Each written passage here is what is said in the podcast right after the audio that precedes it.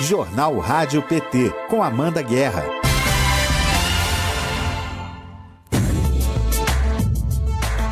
Quarta-feira, 17 de novembro de 2021, está começando o Jornal Rádio PT. Informação e luta popular nas suas manhãs.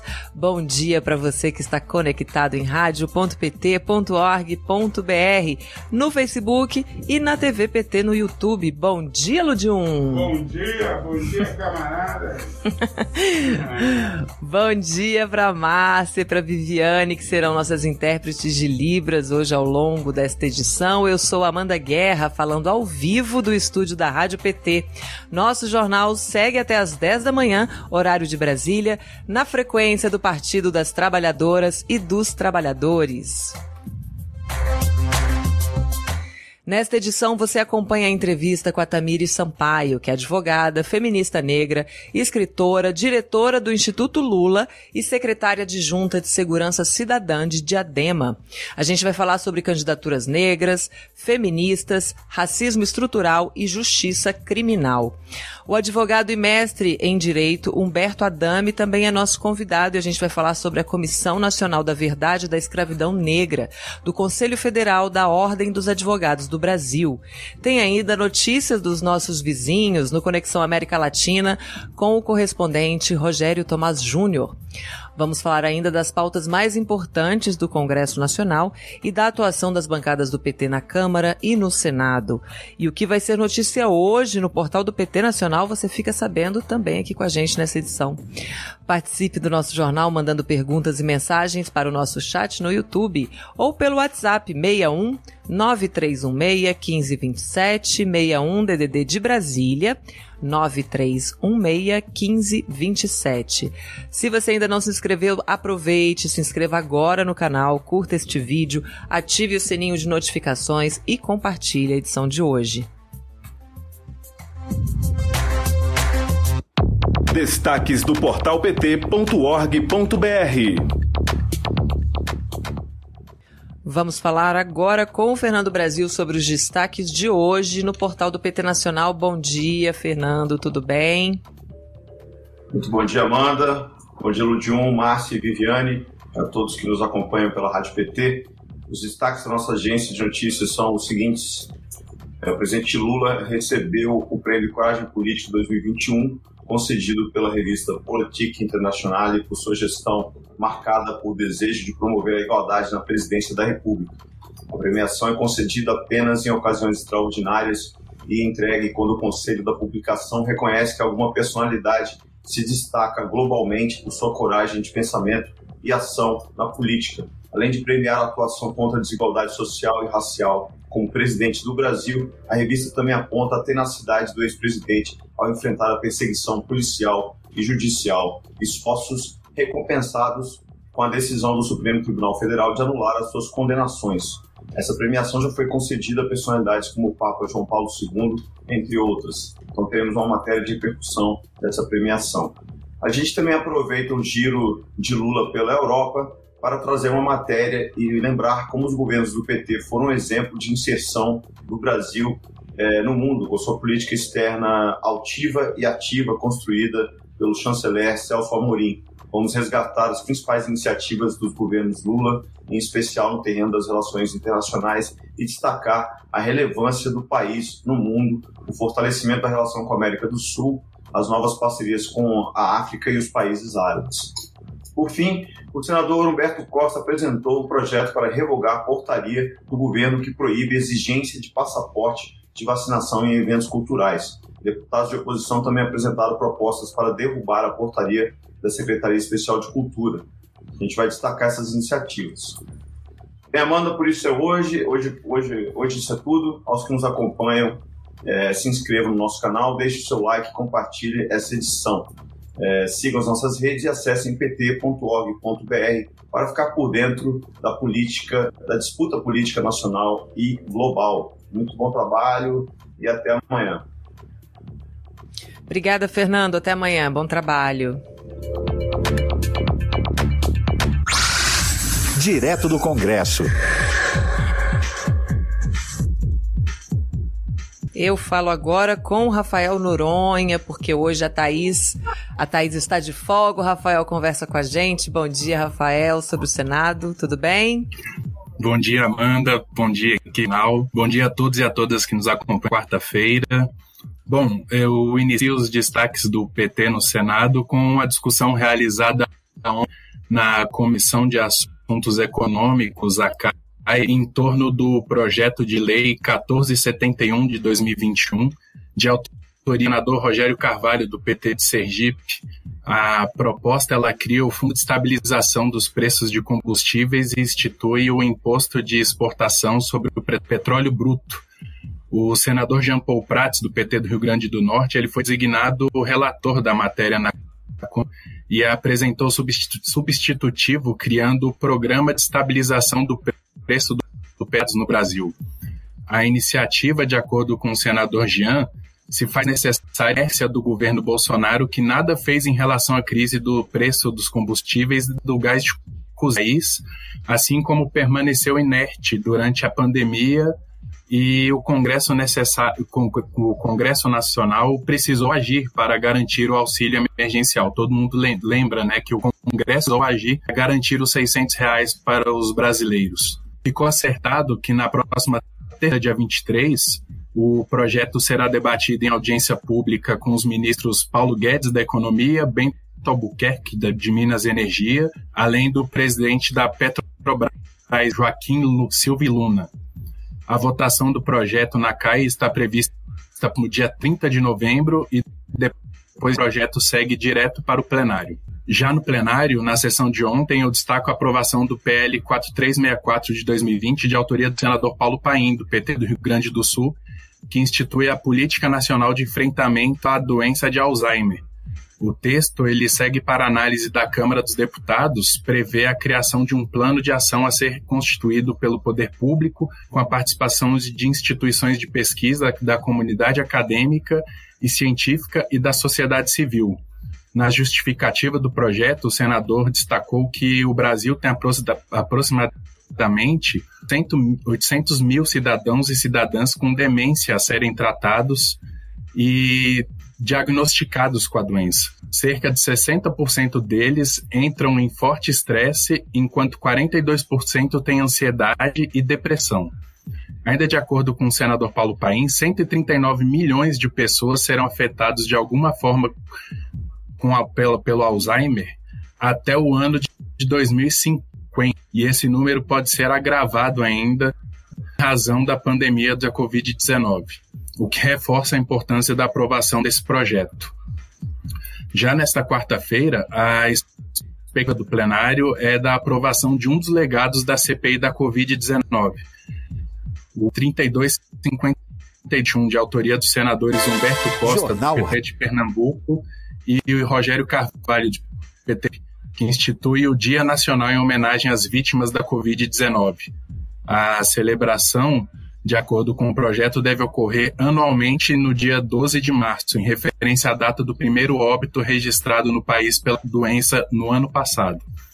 Esses são os destaques do PT no Senado, Amanda. E eu desejo uma ótima quarta para todos, para todas que nos acompanham. E amanhã a Thaís está de volta aqui no jornal.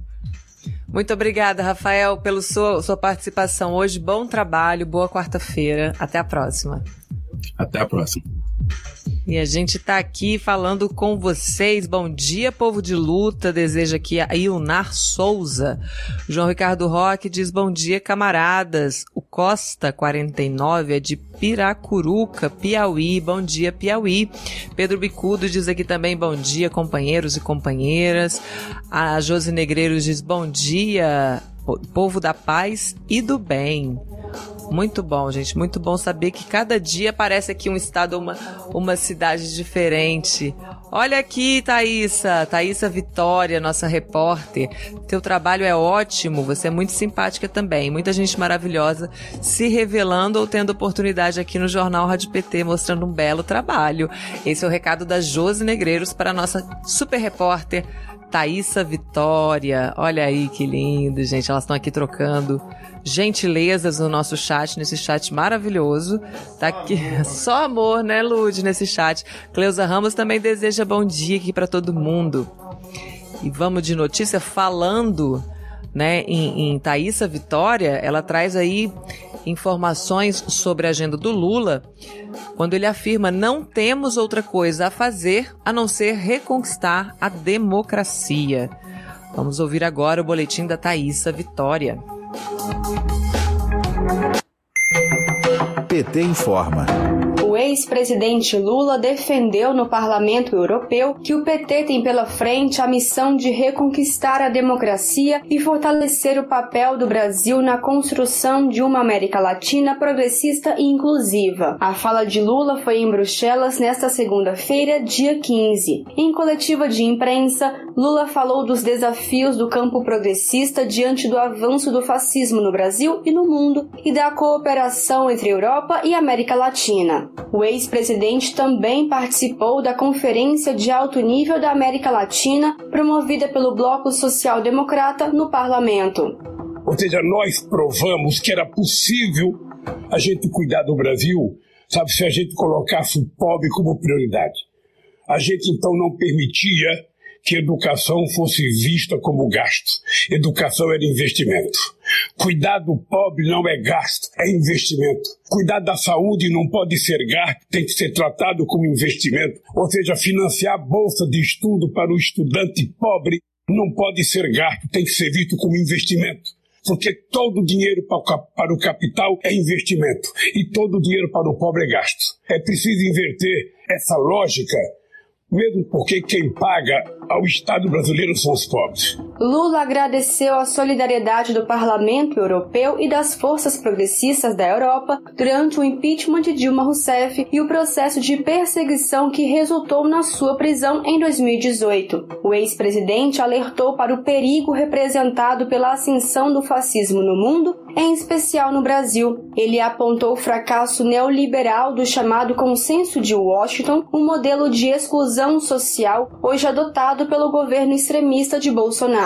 A extrema-direita não pensa no povo trabalhador, não pensa no pobre, não pensa no emprego, não pensa no índio, não pensa no negro, não pensa em LGBT, ou seja, não pensa efetivamente em nada que não seja a ganância e o processo de desestruturar o Estado brasileiro. Nós temos hoje um governo que, como não sabe governar, se ele pudesse, ele vendia tudo. Ele vendia o que tinha e o que não tinha. Cuba foi outro tema presente na fala de Lula em resposta a uma pergunta. O ex-presidente destacou a urgência do fim do bloqueio econômico a Cuba. Além disso, durante a abertura da coletiva, a presidenta do Grupo Social Democrata no Parlamento Europeu, Iratzi Garcia Pérez, destacou a assinatura de um documento pelo PT e o Grupo dos Socialistas democratas em uma agenda de atividades a serem realizadas no Brasil. Segundo Pérez, entre aspas, queremos estreitar a cooperação com a esquerda latino-americana que tem objetivos em comum. De Brasília, Thaisa Vitória para a Rádio PT.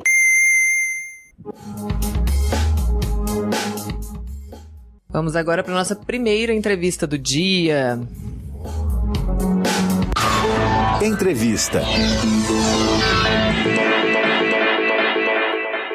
O jornal Rádio PT de hoje recebe a advogada, feminista, escritora, diretora do Instituto Lula e secretária adjunta de Segurança Cidadã de Diadema, Tamiri Sampaio. Bom dia, Tamiri, seja bem-vinda ao jornal Rádio PT. Bom dia, muito obrigada. Para mim é um prazer estar aqui nesse espaço com você, querido. Prazer é todo nosso. Muito obrigada por ter aceito o nosso convite. Então vamos começar aqui. Quem também quiser participar dessa entrevista, quiser mandar sugestão aqui, perguntas, comentários, pode colocar aqui no chat ou no nosso WhatsApp que a gente passa aqui para Tamires. Tamires, quando é que começa a sua militância antirracista e feminista? Quando é que você percebe que o direito é, é um instrumento né, de defesa e também né, de discriminação das minorias? Olha, é, a minha militância, eu costumo falar que começa desde a barriga da minha mãe, na realidade. Porque minha mãe ela é uma militante do movimento negro, então eu cresci em atividades, encontros, manifestações, em especial do movimento de mulheres negras aqui em São Paulo. É, mas, de fato, eu acho que eu me, me encontrei, me vi como uma militante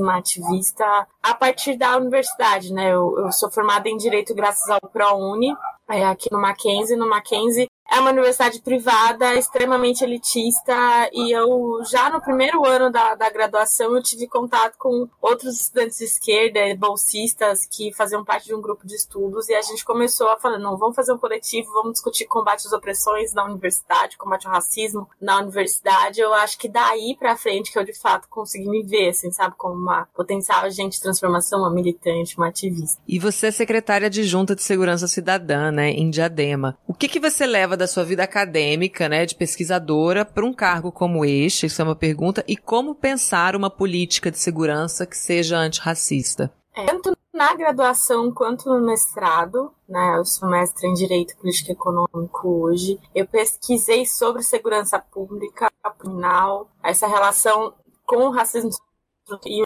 genocídio da população negra no Brasil. É muito incitada, inclusive, por conta das pautas do movimento negro, né? Eu sempre procurei trazer para a academia é, as pautas que o movimento negro já há muito tempo denuncia.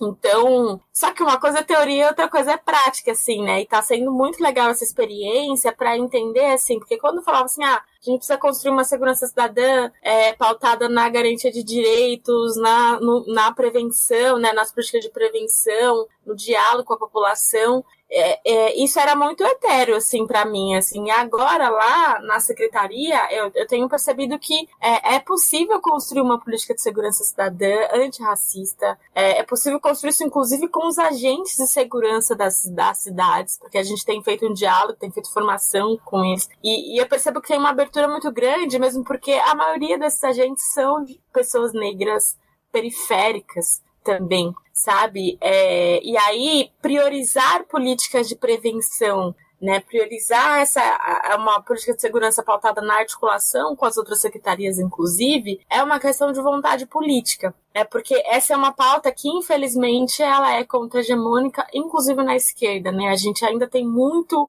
é, uhum. carregado essa noção de que segurança tá, tá pautado por ter policial na rota na rua, né? Policial na rua, da população armada, eu acho que com o governo Bolsonaro isso é, se espalhou ainda mais, mas lá em Diadema a, a gente está conseguindo provar para a população que é possível construir uma política de segurança pautada na prevenção, pautada na articulação né, com as outras secretarias, pautada numa política antirracista, comunitária, e está sendo muito legal. É verdade, esse discurso de quando se fala em segurança, é, é, sempre você tenta despertar o medo né, no cidadão. Então ele vai se sentir protegido com essa presença né, ostensiva da polícia. Tamires, você também é autora do livro Código, é, Código Oculto, né? Política Criminal, Processo de Racialização e Obstáculos à Cidadania da População Negra no Brasil. O que, que você quer dizer com essa expressão código oculto?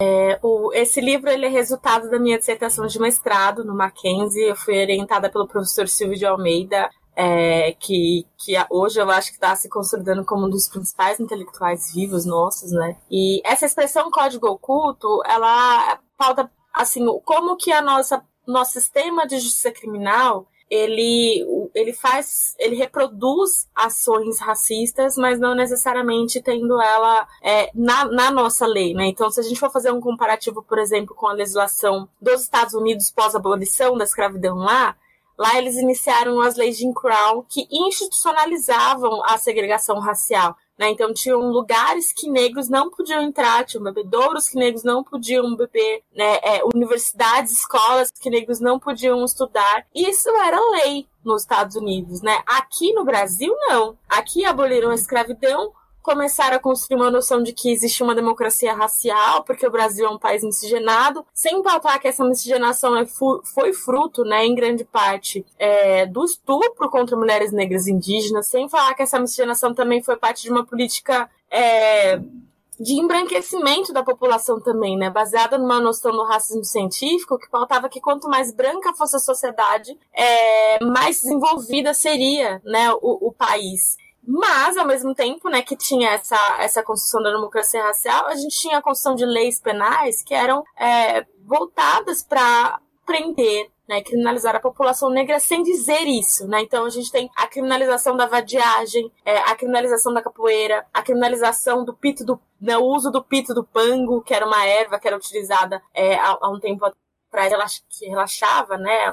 Era tipo um relaxante muscular. É, Então, e essas eram legislações que eram voltadas para o aprisionamento né, e a criminalização da população negra, mas sem dizer isso diretamente, sabe? Então, quando eu falo sobre um código oculto, é sobre como o nosso sistema de justiça criminal, como o racismo, né, estrutural, aliado ao nosso sistema de justiça criminal, ele de forma oculta, ele constrói um processo de criminalização, de encarceramento e que na, acaba reproduzindo, né, resultando no genocídio da população negra no Brasil. O jornal Rádio PT recebe hoje a advogada Tamires Sampaio. A justiça criminal, ela é, na, na, sua opinião, um elemento importante, então, da manutenção do racismo no Brasil ainda hoje?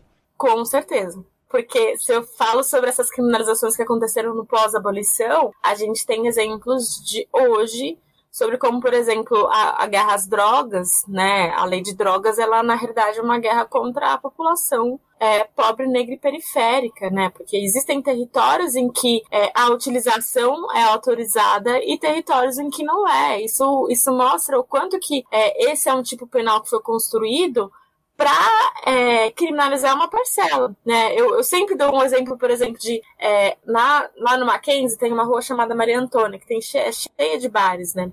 Nessa rua, quando tinha aula presencial, é, a gente via uma série de rodinhas de jovens estudantes do Mackenzie ali, que é um, em Higienópolis, que é um bairro né, de elite uhum. de São uhum. Paulo, é, usando maconha, passavam agentes de segurança e nada acontecia. Agora, se essa mesma rodinha é, acontece aqui, em Goianás, por exemplo, que é onde eu moro, na periferia de São Paulo, na zona leste de São Paulo, e passam agentes de segurança, eu nem preciso falar o que acontece com esses jovens, sabe? Então isso mostra o quanto que é, a criminalização ela é direcionada, né? Ela está relacionada a um território em que isso pode ser utilizado ou não. Né? E isso está relacionado a uma perspectiva de poder, de poder econômico e de poder racial, inclusive, né? Sobre uma, uma classe social em torno de outra. E, o seu livro, ela é, ele é uma leitura também do processo histórico, né, de formação do racismo estrutural, como você falou aqui, a miscigenação, né, esse mito da democracia racial, e é uma construção importante para dar dimensão, né, do que, que foi o prejuízo da escravidão na formação da base da sociedade brasileira. Sobre a escolha, né, de como você pensou o livro, dá para falar de racismo? Você acha que dá para falar de racismo sem fazer esse resgate histórico, Tamires?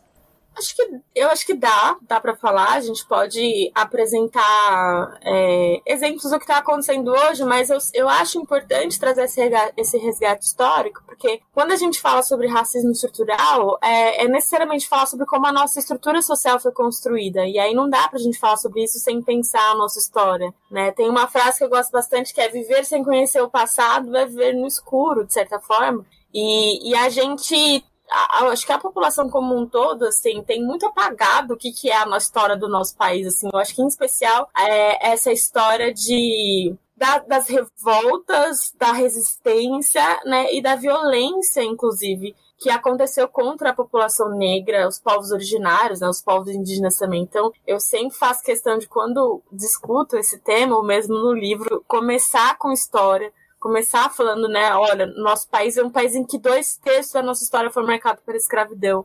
É, é um país que, mesmo após a abolição da escravidão, esse processo de exclusão social continuou, para a gente entender o quanto que isso tem um reflexo nos dias de hoje.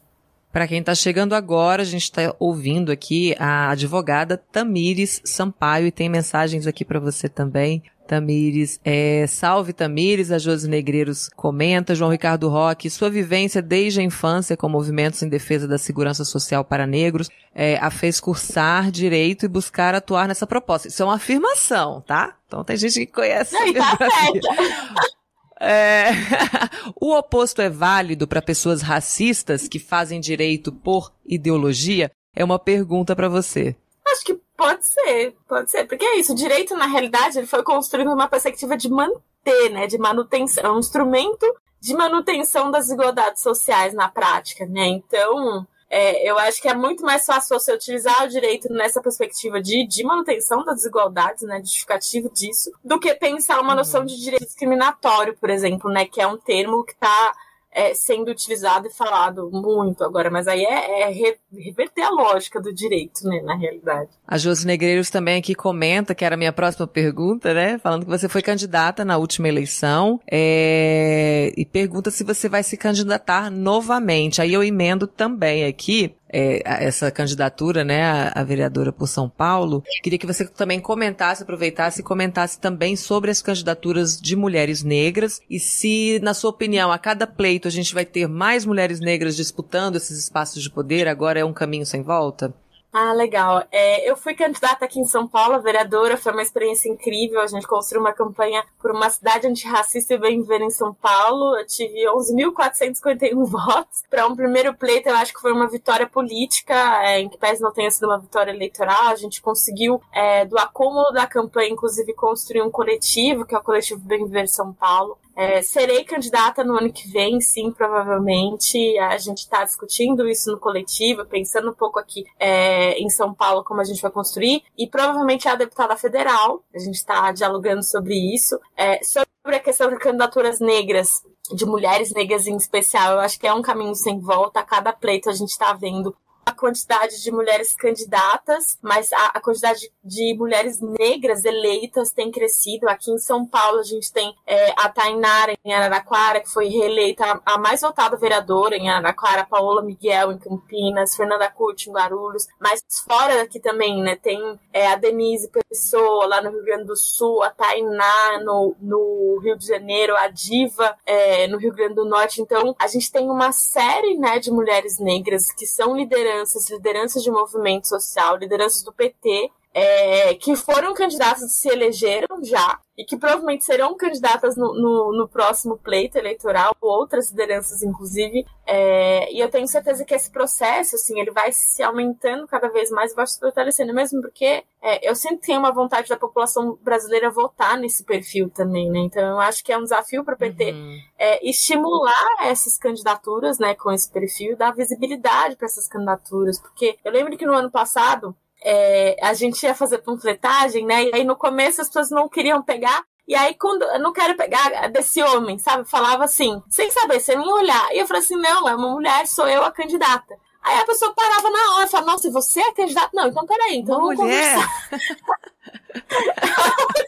vamos conversar, sabe? Então, é, eu acho que tem uma vontade mesmo, assim, da população como um todo votar é, em mulheres, em jovens, né, em, em pessoas negras, indígenas, para inclusive tentar chacoalhar um pouco assim, né, o perfil do, uhum. do, nosso poder legislativo, né, das casas legislativas, em todos os âmbitos, municipal, estadual e federal, é, e do executivo também mudar a cara da política, né? Porque a política tem cara, ela é homem e é branco, né? Realmente trazer mais diversidade para as pessoas até se sentirem também mais representadas. Tem uma mensagem aqui do Luiz Felipe Peralta para todo mundo que está nos assistindo, nos ouvindo. Aproveitem que o livro da Tamires está em promoção, R$ reais, devido à festa do livro da USP. Os descontos foram estendidos por alguns dias. Obrigada, Luiz Felipe, aí ajudando na venda do livro.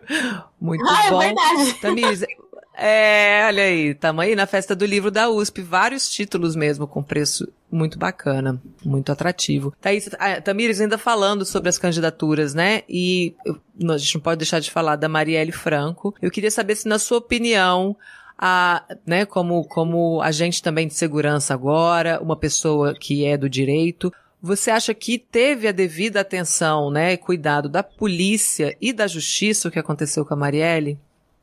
Olha, eu comentei, eu acho que o nosso sistema de justiça criminal e o sistema de segurança pública, inclusive, ele, ele acaba sendo um instrumento de manutenção de desigualdades. Ele acaba sendo um instrumento para a reprodução do racismo. E a Marielle Franco, no Rio de Janeiro, ela era relatora, se eu não me engano, da CPI das milícias no Rio de Janeiro. Né? Ela era do direito também, ela discutia muito essa questão da segurança pública e a relação da segurança e dos policiais com a milícia no Rio. E eu acho que não é à toa isso, ela ter sido assassinada, assim, eu acho que tem uma coisa está tá relacionada à outra, né? É um tema que é muito complicado e que é muito perigoso. Se tem uma mulher negra periférica, né, que ousa fazer essa discussão, é, os caras eles não vão falar, vão tentar calar, né? De alguma forma, ó, esse, uhum. esse tema não é um tema para você mexer. E, e, eu acho que é exatamente por isso, inclusive, que existiu, né? A gente já foram 2018 vai fazer três anos, quatro anos, é, da morte de Marielle. Quatro anos, né? vai fazer quatro anos da morte de Marielle, e a gente é, não tem resposta ainda de quem é. A gente tem suspeita, sabe que foi relacionado à milícia, sabe que a família Bolsonaro está relacionada a isso, e aí com o Bolsonaro na presidência da República, a gente vê o quanto que ele mexe todos os pauzinhos do poder né, para tentar impedir que essa investigação ela continue, porque sabe que vai chegar nele ou nos filhos dele. Né? E, e isso, inclusive, é, é, um dos motivos da gente, até agora, não saber quem de fato mandou matar a Marielle, mas na prática saber assim, um pouco, né? Porque todos os caminhos levam né, a uma família, levam a um condomínio, levam a um grupo político que, que governa o Rio de Janeiro, que tem relação com as milícias lá. Né? E, e isso, inclusive, mostra pra gente o quanto que é isso, assim, quando a gente fala direito e o sistema de justiça criminal ele está relacionado a uma perspectiva de poder, em poder econômico, o caso da Marielle escancara isso. Né? Mesmo com investigações, mesmo com provas, eles não chegam por quê? Porque existem pessoas né, que são agentes né, do direito, que estão nessa estrutura de poder judicial e que impedem que esse caso de fato seja resolvido. É isso, né? Vamos continuar acompanhando, ver onde é que vai dar isso, porque todo mundo tem essa resposta. Tem várias pessoas, inclusive pessoas públicas, né, com notoriedade, que fazem esse questionamento diariamente, semanalmente. Então, temos o Instituto Marielle, realmente ela deixou assim um legado, né? Virou uma semente mesmo de esperança. E a gente Não, acompanha isso de perto. Sobre o Instituto Marielle, né, Franco, a irmã da Marielle, a Aniele Franco, que é uma das uhum. dirigentes do Instituto, ela vai estar agora na segunda-feira que vem no Roda Viva, né? Com certeza para falar é, sobre esse tema também, né? Ah, legal, bem lembrado então. Segunda-feira a gente ouve a Anelli Franco no Roda Viva. Tamires, eu queria muito agradecer a sua participação mais uma vez aqui no Jornal Rádio PT, sua primeira participação. Espero que você volte em breve para conversar com a gente, que a gente tem muito assunto mas não muito tempo. Mas a gente vai marcar uma próxima vez para conversar um pouco mais com você. Obrigada, parabéns pelo seu trabalho, pelo seu trabalho, tanto no direito, quanto no Instituto Lula, quanto lá na Prefeitura de Diadema. A gente deseja muito sucesso na sua trajetória. E na sua candidatura futura, vamos ficar aqui de olho. Ano que vem eu quero você aqui também com a gente para falar dessa candidatura. Que legal. Muito obrigada pelo convite. Para mim é um prazer estar aqui. Estou sempre à disposição. Um beijo e para todas e todos que estão acompanhando a gente também na Rádio PT. Um beijo, bom dia.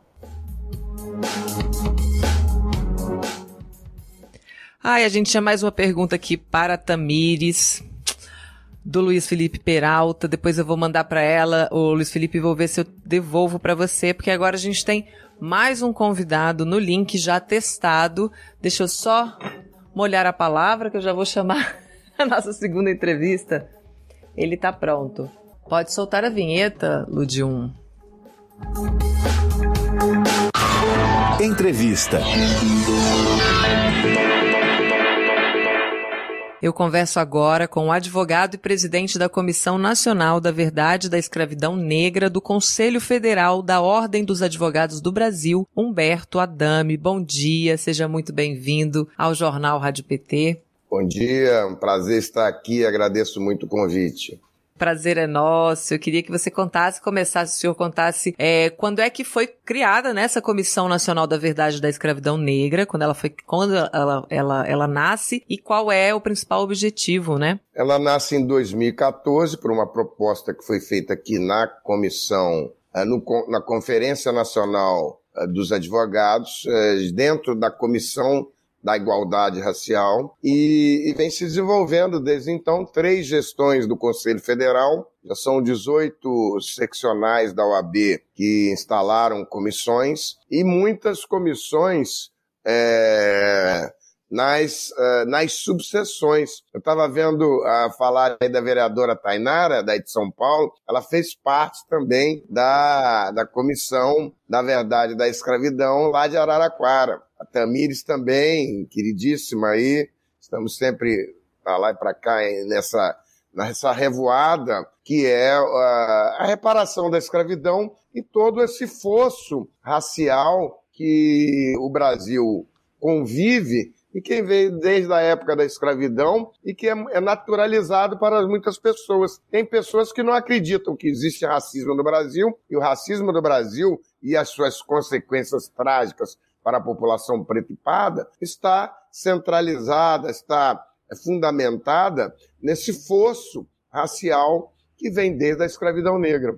E o senhor foi também ouvidor geral né, da Secretaria Nacional de Políticas de Promoção da Igualdade Racial de 2009 a 2011. Qual foi a importância é. da criação dessa pasta lá em 2003, no primeiro mandato do presidente Lula, para o avanço nas políticas antirracistas? Ah, sim, é, foi, é um, é um, foi um cargo que ocupei, na verdade, acho que foi no segundo é, momento do, do presidente Lula, a convite do ministro Edson Santos, e foi um, um cargo que me deu muita amplitude em saber. Eu já tinha militância do movimento negro, já tinha militância na OAB, mas a ouvidoria ela expandiu, porque eu sempre digo que o ouvidor ele não tem que fazer prevalecer a sua vontade, a sua opinião, o seu pensamento, mas dar voz àqueles que não têm a voz ouvida. E isso foi muito importante, acho que foi o período mais de mais relevo da ouvidoria da CEPI. A CEPI teve momentos muito interessantes. Eu sempre digo que ele, eles fizeram mais do que já tinha sido feito antes e talvez menos do que se precisa fazer até hoje. Isso é, é notório, a gente precisa é, voltar a esses temas e, e, e que estão em franco ataque aí é, desde aquela época, né, com a desconstrução é, que toma o seu ápice nessa, nessa, nesse triste momento da Fundação Palmares. Né? Verdade. É, é, qual é a marca, falando né, da, da, dessa utilização, inclusive, né? O governo Bolsonaro, na época que ele foi acusado de racismo, ele se cercou, né? Tinha ali na sua companhia sempre uma pessoa negra, depois tinha um indígena, então ele usando essas identidades para justificar, né, que não que não é racista, que não discrimina nenhum povo no país. Qual é a marca mais evidente, na sua opinião, do racismo brasileiro? o racismo brasileiro ele se notabiliza, como se diz no movimento negro, em se, é, em se disfarçar, em se recriar e se reinstalar é, dizendo que não existe. É, eu estava vendo a Tamires falando aí das leis do Jim Crow, era o racismo face-to-face, -face, que é o que tem nos Estados Unidos. Você não entra aqui porque você é preto. E aqui, uhum. no Brasil, ele sempre se disfarça.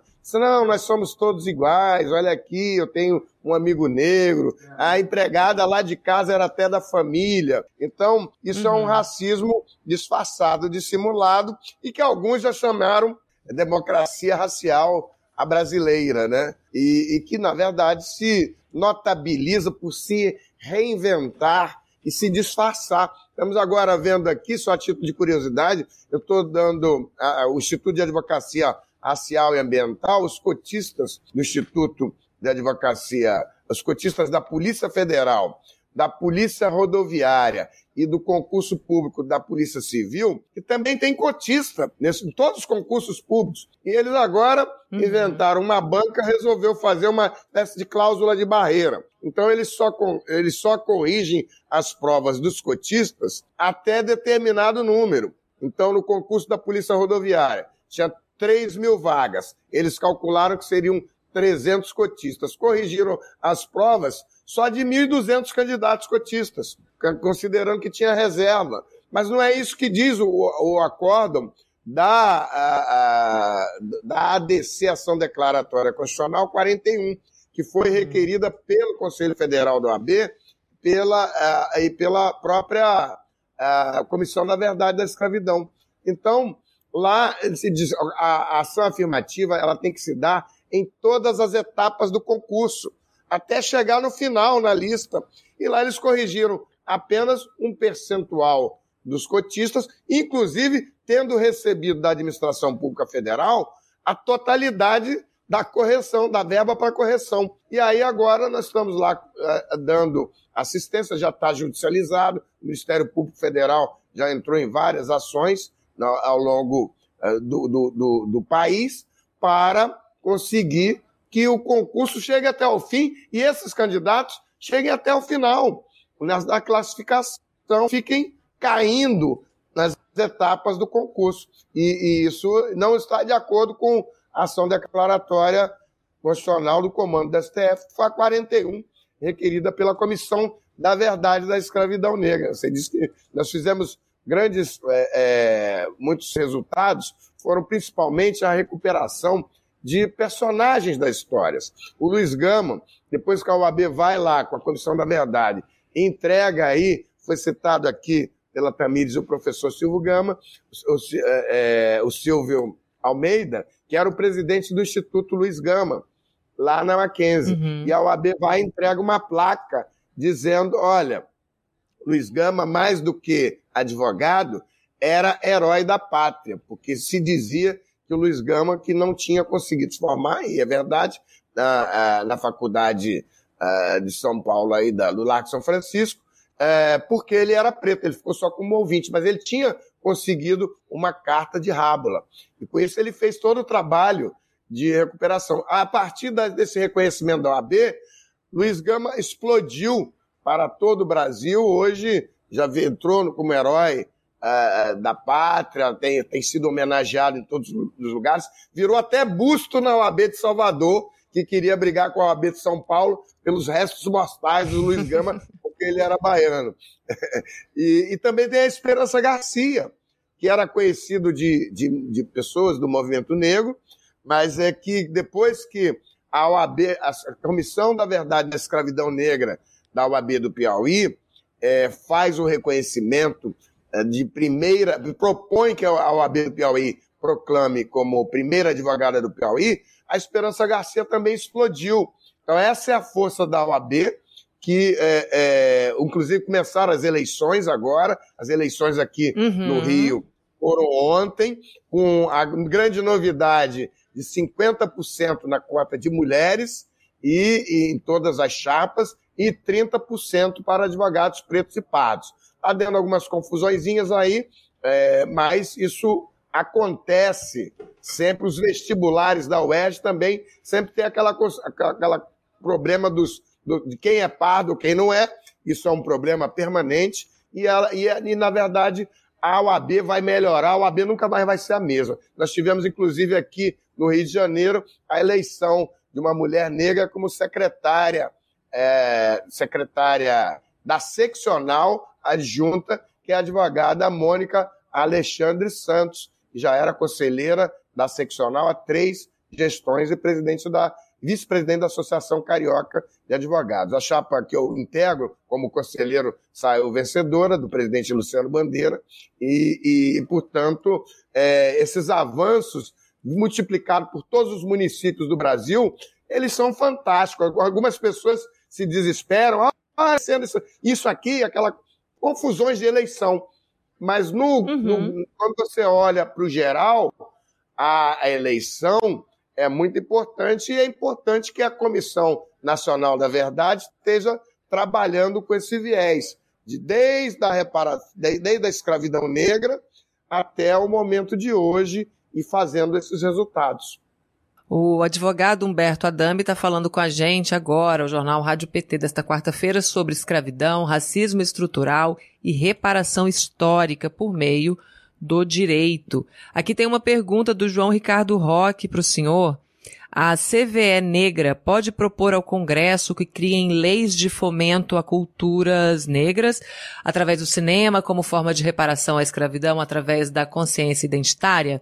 É uma pergunta do nosso, do nosso ouvinte aqui, que com certeza trabalha com cinema, que ele sempre fala é, de, de é, Sim, é, já, já existem muitas dessas é, legislações. O problema é que, como nós vimos no caso do Marighella aí, esses temas estão sendo muito perseguidos, é, como também a questão quilombola, que desde o célebre discurso da campanha eleitoral do atual presidente da República, onde ele disse que não ia dar nem um centavo de terra, nem, uhum. um, nem um centímetro de terra, nem um centavo de recursos públicos. A, a, a, a parte cultural também está sob ataque, é, assim como a parte educacional. Né, você vê que agora o, o Enem é exatamente é, um dos focos, né, essa, essa complicada gestão do Ministério da Educação, mas você vê educação, cultura, arte, é, são sempre atacados. E o sistema penal que a Tamires falou aqui. onde essa é também a população preta e parda tem sempre um local privilegiado, né? Para a questão da polícia, para a questão da. E nós tivemos exemplos aí desde o George Floyd. Acontece um George Floyd por semana aqui, tem o caso da, da, da Marielle, mas desde lá, uhum. é, eu estive aqui, inclusive, no, no dia da, do assassinato da Marielle, aqui no Rio de Janeiro, eu tive na cena, local do crime, fui para lá. A gente tinha um bom relacionamento e, e, ela como vereadora aqui do Rio de Janeiro. E, e, e até é um, é um crime sem solução. Mas existem muitos outros crimes sem solução uhum. que não, não alcançam notoriedade. E na, invariavelmente é a maioria pobre do Brasil, que invariavelmente é a maioria preta e parda dessa, dessa nação, desse país. Aqui a Jeanette Marsola diz século XXI e o Brasil ainda racista. É muito atraso, maldade e ignorância. O João Ricardo Roque pergunta aqui se nesse caso do concurso da, da Polícia Rodoviária Federal, se todas as provas dos negros foram depois corrigidas, né? Depois que vocês intervieram. E aí eu emendo com a minha, com, a, com uma pergunta sobre a criação do Instituto voltado para defender, né, que o senhor criou, para defender esses casos, né, de injustiça na hora de aplicar a lei das cotas. O Instituto de Advocacia Racial e Ambiental, é, que eu, eu, já presidi, hoje eu sou diretor, mas ele foi criado em 2003, 2005. Por quê? Na, na, na, na gestão da, da, da, das, dos primeiros vestibulares aqui da UERJ, em 2003, a gente não tinha é, uma possibilidade de ingressar nas ações policiais, nas ações dos cotistas. Então, o que, uhum. nós fizemos? Nós é, criamos esse instituto e passamos a intervir, porque não, não, não se podia intervir nas ações individuais. É, foram 200, 300 mandados de segurança e é, 260 liminares a favor dos cotistas, da, aqui em 2003, 2005. Então, a partir da existência do IARA, é, e o IARA já foi é a entidade que mais vezes foi ao Supremo Tribunal Federal em defesa das questões raciais, inclusive com ó, a notoriedade do caso do Monteiro Lobato. Nós levamos o Monteiro Lobato, começou também quando eu era ouvidor da CEPI, com o professor Antônio Gomes da Costa Neto, e depois eu saí da ouvidoria e ele continuou recorrendo, acabou, fizemos o mandato de segurança no Supremo Tribunal Federal e que muita gente acha que não deu resultado, mas deu um resultado fantástico, que foi trazer toda a história do Monteiro Lobato e a eugenia, o que ele praticava uhum. através da literatura. Isso tá, ainda está em andamento até hoje. Mas o, a pergunta é: o, o, Iara tem sim essa expertise. Eu, particularmente, fui um dos advogados que mais vezes fui à tribuna do Supremo Tribunal Federal e, e, e em várias causas, na questão quilombola, na questão uh, da, das, das, cotas propriamente ditas, que foi a DPF 186 e na ADC 41, que eu já me referi. Agora, que, que inclusive, a gente está pensando agora também em levar, propor ao AB ah, para evitar essa questão da constitucionalidade da ação afirmativa no direito privado, no emprego privado porque já há hum. ações, inclusive teve aquele caso lá da, da Magazine Luiza, Magalu, em que o defensor público a, é, foi, é, ingressou contra a, a Magazine Luiza, alegando que era prejuízo. E, e com isso, é, e, a, eles entraram com uma ação de 10 milhões de reais. Qual é a empresa que quer, por fazer ação afirmativa para pretos e patos, sofreu uma ação de 10 milhões de reais? Inclusive, nós inovamos. Eu me associei com dois escritórios aqui grandes, é, via IAR, o meu escritório e mais dois grandes, do Henrique Maués e do Luiz Guilherme Vieira, e fomos, inclusive, inauguramos a lei de abuso de autoridade, fizemos uma notícia de fato contra aquele defensor e também entramos com a representação, porque isso é que eu queria aproveitar, todos os partidos políticos e todas as entidades do movimento negro devem usar o direito para constranger essas pessoas que estão contra a inclusão de, eh, eh, eh, de, de, de pretos e pardos, porque muitas vezes a gente só fica na defensiva, né? E a gente precisa inverter essa, essa ótica e de levar as ações ao judiciário. No caso específico da pergunta, que são os concursos da Polícia Rodoviária Federal, da Polícia Federal e da Polícia Civil do Distrito Federal, tem também do Paraná, mas eu ainda não estou muito a par desse do Paraná. Eles estão fazendo isso. Eles colocam uma cláusula de barreira e só corrigem provas até determinado. É, dos, só dos cotistas. Engraçado é que é sempre isso, uhum. só dos cotistas. E eles jogam até um determinado número e não corrigem a prova de redação. Isso impede que os candidatos sigam para as etapas seguintes. Nós conseguimos uma vitória fantástica. Eu me associei também com a advogada Juleika Patrícia de Pernambuco, é uma advogada de concurseiros, e nós fizemos a sustentação e conseguimos reverter no Tribunal Regional Federal lá de Sergipe por 2 a 1 um, e a, a turma reverteu, negou provimento ao, a, ao, a decisão do desembargador que suspendia o concurso, que, que negava provimento à suspensão do concurso. É, essas, esses concursos estão em andamento e, e vão. A, a, a, é importante que se faça essa resistência judicial, porque o Supremo Tribunal Federal foi muito enfático em dizer que a ação, a, relatoria do ministro Lewandowski, é, do ministro Barroso, é, o Lewandowski foi na DPF 86, o ministro Barroso foi na DC 41, a ação afirmativa tem que ser em todas as etapas do concurso público. E não uhum. só na primeira, para excluir todos os outros. E também só tem que se falar em vaga quando tiver a lista final. Até lá não se fala em vaga.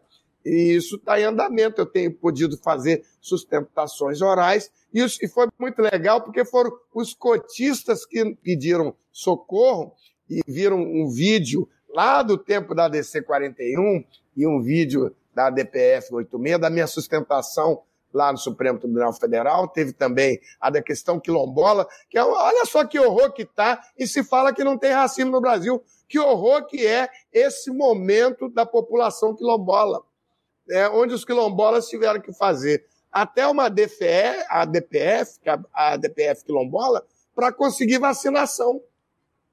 Porque é, em, no Brasil inteiro não havia vacina para quilombola. Então, foi por determinação, eu participei da audiência pública pelo Conselho Federal, da OAB, por designação do presidente Felipe Santa Cruz, e também estive com o Iara, uh, que é amigo da corte lá. Esse, essa questão do amigo da corte eu incentivo muito, a gente já usa muito, porque hoje é a forma do, da população civil entrar nos processos e dizer: não, isso não é verdade. Né? A audiência pública aqui do Cais do Valongo, que também foi objeto de, de uma ação é, civil pública do Ministério Público Federal e da Defensoria Pública da União, só tinha engravatados discutindo. O engravatado era o juiz, o doutor Espírito Santo, muito simpático, os procuradores da República, meu amigo Suyama e meu amigo Jaime Metropolos, a, a, a, defensor, a, a advocacia geral da União. Então, todos, mas todos eram servidores públicos.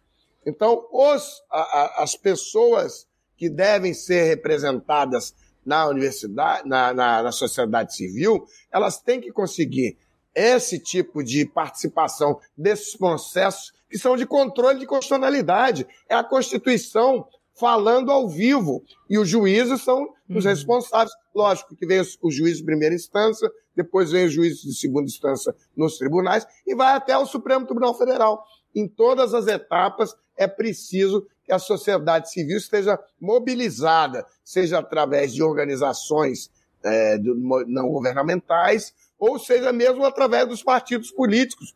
Os partidos políticos podem e devem movimentar sua máquina de, de, de advogados, de estagiários, para fazer parte desses, é, é, especialmente nessa questão negra, né? porque falta muito advogado.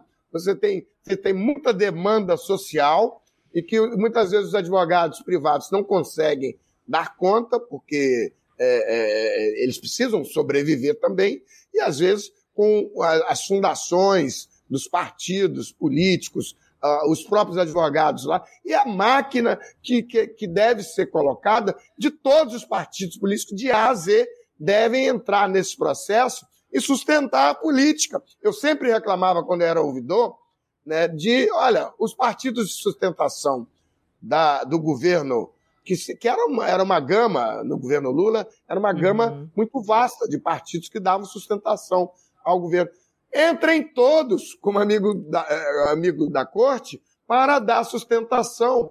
E aí você movimenta advogados, movimenta pesquisa e dá condições que ofereçam ao juiz substâncias, subsídios para decidir melhor. É isso que faz o amigo da corte. Ele leva informações da sociedade para que o juiz é, opte pela melhor decisão que ele possa tomar. É isso, esse é o meu recado, meu incentivo, e, e que se faça no campo da, da, reparação da escravidão, isso é, é fundamental. É, você tem poucos advogados é, é, e precisa de ter muito mais gente e muitas demandas, muitas, muitas, muitas, e com 5.573 municípios, há um herói negro, uma heroína negra para serem resgatados no país. Aqui no Rio, a gente está trabalhando com Mariana Crioula e também o, o Manuel Congo, que foram heróis daqui, promoveram insurreições com mais de... Agora a gente chama de quilombola. Na época não era chamada de quilombola. Então, Manuel Congo é o segundo herói negro do Estado. Tem livros de professores e advogados de 20, 30 anos atrás falando desses personagens da história que foram esquecidos, que foram afastados. E assim como esses dois que eu citei, você tem um herói negro, uma lenda, um prédio para ser mencionado lá em, é, é, é em cada um desses 5.573 municípios. Tem muita gente para ser resgatado desse esquecimento. Verdade, doutor. Aqui tem a Josi Negreiros dizendo que maravilha de entrevista, muita informação, comprometimento e luta do doutor Humberto Adame, só nos orgulha. E tem uma pergunta aqui do Luiz Felipe Peralta, ele gostaria de saber é, a sua opinião sobre o ataque da, do, do Procurador-Geral da República contra a Defensoria Pública ao tentar acabar com a prerrogativa de requisição. Podemos afirmar que essa é uma medida racista? Olha, você pode ver de várias formas, mas é, a, a, a Procuradoria-Geral da República, ela, no momento, eu pessoalmente, a minha opinião é que ela está no momento ruim. A Procuradoria-Geral da República já teve momentos muito importantes, é um, é um órgão que assegura a Constituição brasileira. Ele é responsável, como fiscal da lei, né, de, de, de, de, de ter essa a Constituição viva atuando a cada momento. É, vai passar, com certeza vai passar, e nós vamos ter é, a Constituição de volta. Isso não é um problema de, de do, do, governo, Essa, essas equipes de servidores públicos, elas estão lá, são pessoas dedicadas ao Estado brasileiro, e não a um governo A ou B ou C, um governo passageiro entra, sai, volta. Uhum. É da eleição, é da, da, da, natureza do regime democrático. E, e não deveriam estar alinhados com políticas de governo e que nesse governo eles têm o viés notadamente racista, notadamente é, é, já declarado, mas que ninguém se engane, isso foi declarado na campanha presidencial. Né? Foi promessa de campanha, época, né, doutor? É, e eu quero dizer o seguinte: a, a, a reparação da escravidão ela tem que entrar na discussão da próxima campanha presidencial, porque nas, nas últimas ela não entrou e não se fará uma nova, um novo país, uma nova nação, sem que se discuta a reparação da escravidão. Né? A reparação da escravidão é um ponto importante, porque depois quando a gente vê o George Floyd nos Estados Unidos, se esquece que aqui acontece um George Floyd a cada semana. De, já, te, já se fotografou várias vezes a mesma posição de agentes de segurança, quer no âmbito federal, no âmbito estadual e no âmbito municipal, praticando o mesmo ato do George Floyd lá. Talvez alguns uhum. tenham sido assassinados e não tenha tido a mesma repercussão nos órgãos de imprensa. Porque aí depois vem a, a questão, ah, ele resistiu. que é outro, outra ação que teve no, que, em andamento no Supremo Tribunal Federal, que é o desacato. O desacato é a primeira porta de entrada no sistema penal e, invariavelmente, é, são jovens né, de 16 a 24 anos que são os que são é, que tomam passagem já nesse no crime de desacato que você não sabe nem exatamente o que é. O desacato pode ser você olhar de cara feia para o agente de segurança uhum. e o policial está me desacatando. Você cospe a, a, um metro de distância do policial, cuspiu, está me desacatando. Então, não tem um tipo muito, muito é, é, claro, objetivo, e isso foi objeto também de demanda do Conselho Federal da AB.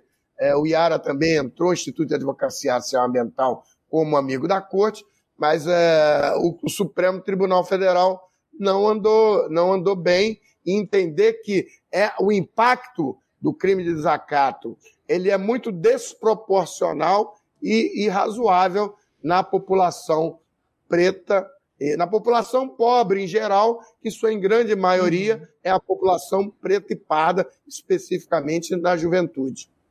Isso o Laureano é Arantes Neto diz aqui... Ai, desculpa. Desculpa, é, é, que eu tenho um. um... Só para complementar, isso tudo é reflexo claro. da escravidão negra nos dias de hoje. Perdão. Por isso tão importante o trabalho da comissão, né, dentro de um órgão como a OAB. O Laureano Arantes Neto aqui é, é, felicita também, salve Luiz Gama, finalmente resgatado. João Ricardo Roque diz, cada herói negro evidenciado pela cultura é um alento para a consciência identitária e fomento ao antirracismo no Brasil. Aqui, salve José Vicente da Zumbi, Zumbi dos Palmares. Aqui, várias felicitações, muita gente agradecendo a entrevista, né? A Josi Negreiros comenta, usam o desacato como suporte para as ilegalidades dele. Extinção, ela pede aqui extinção da Polícia Militar. Eu queria agradecer é muito. José Vicente, ah, que foi o seu vice... aí, ah, é, o reitor, é o meu vice na Comissão Nacional da Verdade da Escravidão Negra. Maravilha. Olha, o pessoal está aqui por dentro da sua história, da sua biografia. Eu quero agradecer mais uma vez a sua participação aqui hoje com a gente, essa aula, esses esclarecimentos todos. Muito importante essa luta. Parabéns pelo trabalho, sucesso tanto na nova eleição aí da, da chapa da OAB no Rio. Parabéns também por vocês terem feito essa equidade de gênero. Pois é, tá aqui, parabéns. Sucesso aí na gestão e também na comissão. Muito obrigada pela sua participação aqui hoje, Muito obrigado. Roberto. Eu que agradeço. Foi uma, uma manhã muito é, importante e honrosa. E agradeço a todos que nos ouviram aí. Ainda vai, agora, como é gravado, vai ficar por aí. Muito obrigado. Exatamente. A gente vai ter o podcast dessa entrevista e as pessoas podem acompanhar depois ou escutar novamente para relembrar algum tópico. Agora está eternizado, doutor Humberto. Obrigada. tchau, tchau. Nós acabamos de conversar com o advogado e presidente da Comissão Nacional da Verdade da Escravidão Negra do Conselho Federal da Ordem dos Advogados do Brasil, Humberto Adame. Depois você não perca. É, quem chegou atrasado pode escutar do início. Quem quiser ouvir mais uma vez também fica à vontade, porque vai estar em formato podcast ainda hoje. E agora a gente vai para nossa conexão com a América Latina. Conexão América Latina com Rogério Tomás Júnior. Bom dia, Rogério Tomás Júnior. Tudo bem? Verdade, verdade. Eu estava ouvindo atentamente o professor Humberto Adame, grande militante, ativista intelectual negro, e aí até coloquei no mudo para evitar qualquer acidente. Mas prazer estar de volta aqui, prazer falar contigo e com a audiência do, da Rádio Jornal PT. Maravilha esse reencontro. Vamos começar pelas eleições na Argentina, essa surpresa boa que a gente teve aí. Vamos comentar? Sim, sim. A Argentina teve uma, uma remontada. Tem até eu mandei um, um, três manchetes aí para o pessoal se puder colocar. É, um jornal de direita da Argentina, um jornal de esquerda e um jornal estrangeiro. Todos três usam o termo remontada que aí vai dica de espanhol, remontada normalmente é usada para se referir à virada. É, nesse sentido, está mais no sentido de recuperação, mas uma reação forte. Uhum. é, sobretudo na província de Buenos Aires, que vocês, quem acompanhou o jornal na semana passada, é, eu falei, enfatizei que a principal eleição de todas as eleições legislativas na Argentina era a eleição na província de Buenos Aires, que tem 40% do eleitorado da população argentina. E aí eles tinham perdido, eles, eu digo, os peronistas, né, a coalizão do governo, a coalizão progressista que defende os direitos dos trabalhadores, tinha perdido nas primárias, lá em setembro, e por 30 e, por 4 pontos percentuais de diferença. E agora conseguiu praticamente empatar.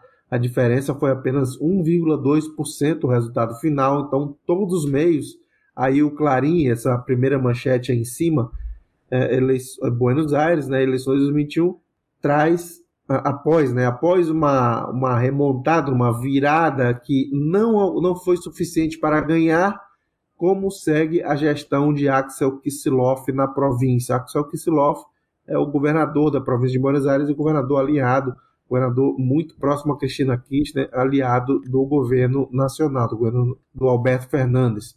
Esse é o Jornal de Direito, página 12. O, o Clarim, perdão. O página 12, que eu leio na sequência aí, as chaves da remontada da Frente de Todos na província de Buenos Aires. Frente de Todos é o nome da coalizão do, do governo, coalizão peronista. E o El País, o jornal da Espanha, de centro-direita, quer dizer, insuspeito, tá olhando do exterior, também usou o termo, uma remontada eleitoral inesperada mantém vida, mantém com vida o peronismo apesar do triunfo opositor. É fato, a direita venceu a eleição, só que eles não conquistaram, a direita não conquistou seus objetivos, que era, por exemplo, ter maioria na Câmara, a direita não conquistou, uhum. eles ficaram exatamente com o mesmo número de cadeiras que tinha antes, uh, vão ficar, né? Os deputados novos vão assumir em 10 de dezembro, eles vão ficar exatamente com o mesmo número de cadeiras que tinham antes das eleições.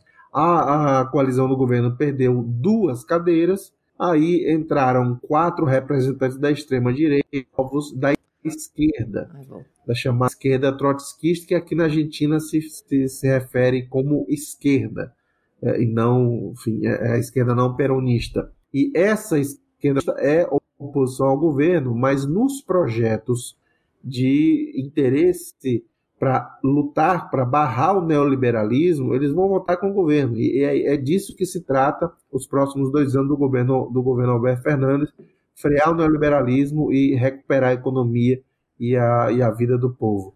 E muita gente no Brasil, no mundo inteiro, teve, é, teve muita, muita repercussão a entrada dos deputados de extrema-direita, mas o resultado deles foi basicamente localizado na cidade de Buenos Aires e na província de Buenos Aires, um pequeno, conseguiram entrar dois na província e dois pela cidade, né? não foi um fenômeno nacional. Eu prefiro destacar, tem a foto aí do Vilca, que é um trabalhador da limpeza urbana lá da província de Jujuy, tem a foto dele aí, que foi eleito uhum. deputado pela esquerda lá na província de Jujuy. Está aí o Alejandro Vilca, eleito deputado, uma grande vitória da esquerda lá. Ele teve uma votação estrondosa, teve 25% de votos numa província dominada pela direita, e ele teve praticamente o mesmo, o mesmo percentual de votos do peronismo lá. Enfim, então é uma simbolicamente eu prefiro destacar esse do que as figuras excêntricas da extrema direita. Então, resumindo, o comentário fechando, muito, eu, eu, coloquei no meu Twitter no domingo à noite, quando os resultados já estavam mais ou menos consolidados, uma frase que eu acho que sintetiza bem. Uh, o, o, governo foi dormir avali é, foi dormir avaliado. O, o governo foi dormir aliviado e a direita foi para a cama frustrada porque a direita hum. cantou, celebrou uma vitória, celebrou uma tragédia que, que aconteceria, é, que não se confirmou. Eles venceram sim, mas venceram apertados, assim, não, não foi suficiente, por exemplo, para conseguir garantir a presidência e muito menos conseguir a maioria no Senado. Então, esse é o balanço da, das eleições da Argentina. Mesmo todas as vezes que a direita venceu as eleições legislativas na última década, mais de 10 anos, Dois anos depois, eles levaram uma surra na eleição presidencial. Na única vez que o peronismo ganhou essas eleições legislativas de meio termo, eles perderam a eleição presidencial seguinte. Então, acho bom o pessoal da direita colocar as barbas de molho aí. Já temos né, uma prévia aí para as presidenciais. Ô, Rogério, e tem também o Chile, né? Tanto a história do impeachment, porque parece que, que não deu muito certo, né? Quando foi para o Senado o impeachment do presidente do Chile e também eleições. O que, que a gente tem do Chile hoje? A do Chile, até coloquei uma matéria da, da CNN aí, que mostra o resultado ontem, né? O Senado não consegue o quórum e se rejeita a acusação constitucional contra o presidente Pinheira. Eu já tinha falado isso, né? É, é, semana passada aqui no jornal. Você já tinha cantado essa era, pedra, que isso não ia vingar mesmo. Era bem improvável, realmente, que eles conseguissem mudar votos da, da base do governo para, enfim, avançar no processo de impeachment. Então foi ontem e foi re, é, rejeitada, foi rechaçada, como se diz no espanhol, a, a, o processo de impeachment dele. Ele foi aberto na Câmara, conseguiram por um voto, e ontem no Senado foi rejeitado.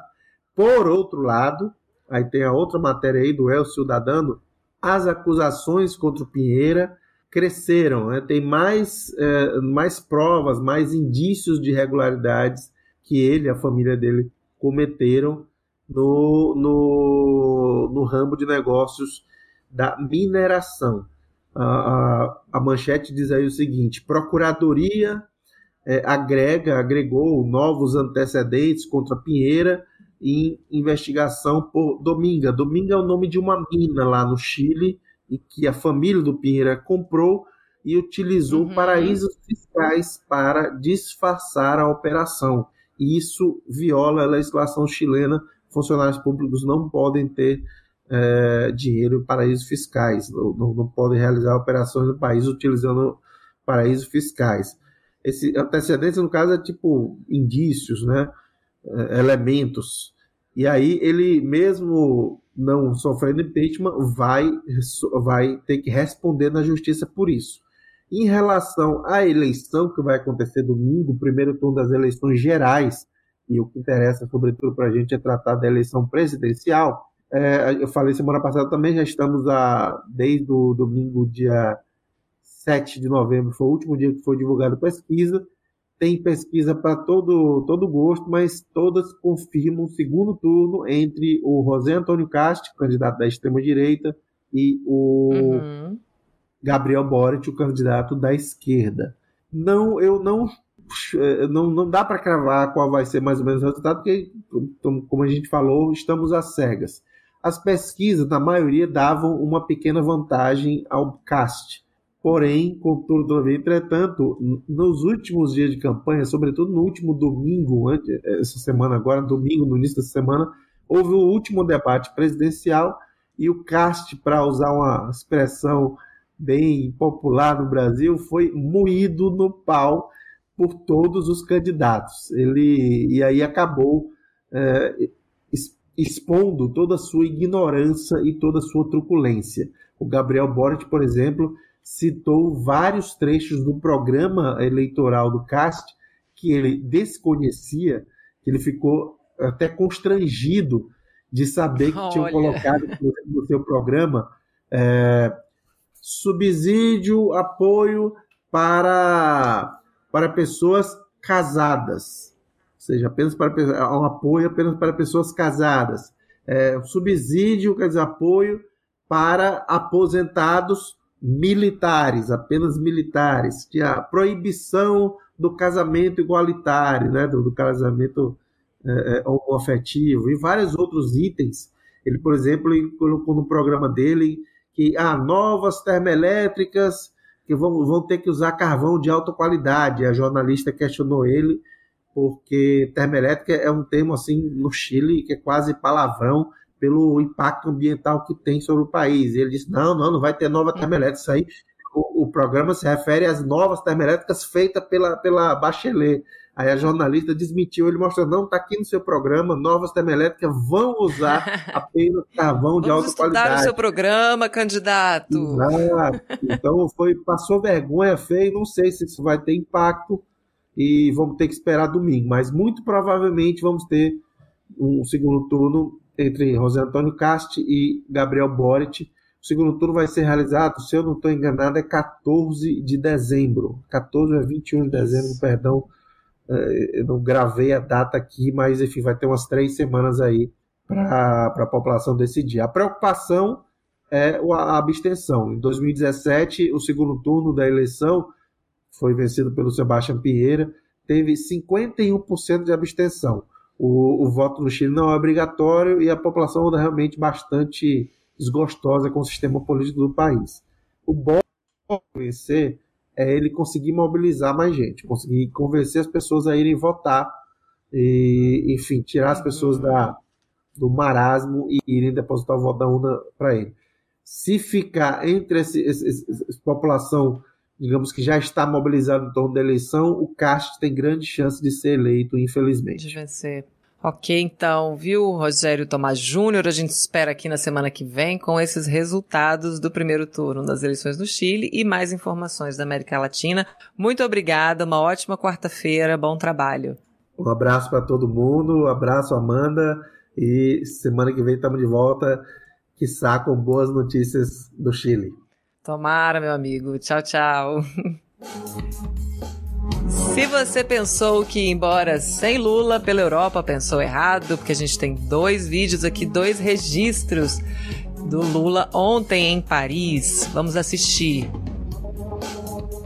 O Brasil chegou a ser a sexta economia do mundo. Em 12 anos, criamos 20 milhões de empregos formais, elevando em 74% o salário mínimo. E graças a um conjunto de, prog de programas dos casos mais conhecidos é o Bolsa Família, tiramos da miséria 36 milhões de pessoas e em 2012 o Brasil finalmente foi reconhecido pela ONU como uma nação fora do mapa da fome. Criamos as 18 universidades, com 188 novos campos, 422 escolas técnicas por todo o país.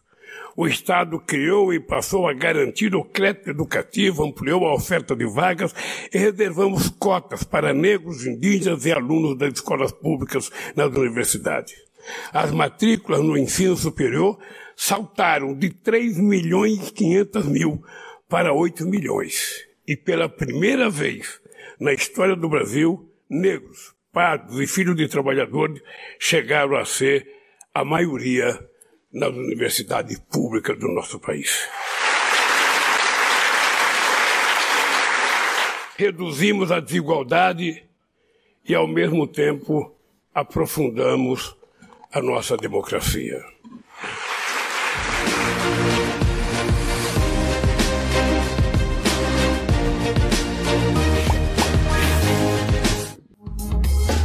E aqui o Luiz Felipe Peralta diz, é, jornal Rádio PT, conseguem passar o vídeo do presidente Lula sendo recebido pelo presidente da França, Emmanuel Macron, no Palácio do Élysée? Seria um excelente encerramento, lindo encerramento para o programa de hoje.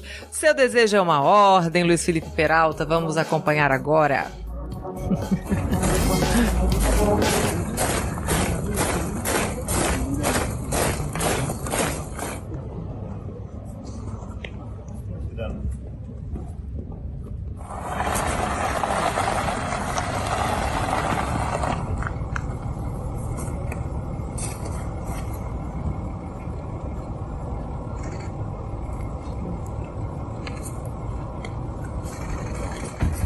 Para quem pela rádio aqui, ó, o presidente Lula sendo recebido pelo presidente é, Emmanuel Macron, o desafeto do Bolsonaro, é assim que se comporta um estadista, viu? Para quem estava pela rádio não pôde ver esse momento da chegada do presidente Lula ao palácio, sendo recebido com honras aqui do, pelo presidente da França. O jornal Rádio PT termina agora, mas a nossa programação não para, tem muita informação, podcast e música brasileira de excelente qualidade para você, 24 horas por dia, 7 dias por semana. Siga a Rádio PT também no Spotify e no Twitter, arroba Rádio PT Brasil. Eu quero agradecer aqui, mandar um abraço forte para os 21 diretórios estaduais do partido que nos apoiam, formando essa grande rede aqui para multiplicar o nosso jornal Rádio PT todos os dias no Facebook. A gente volta amanhã ao vivo a partir das nove da manhã em rádio.pt.org.br pela TV PT no YouTube e pelo Facebook. Eu espero você amanhã. Muito obrigada pela sua companhia. Se inscreva no canal, curta os vídeos, acompanhe a rádio, portal e siga as nossas redes sociais. Rádio PT, aqui toca democracia.